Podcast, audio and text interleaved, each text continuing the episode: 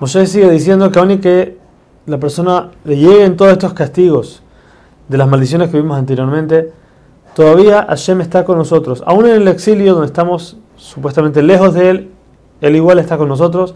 Y en el momento en que la persona reflexione y vuelva a los caminos correctos, entonces Hashem también nos traerá de vuelta a su tierra.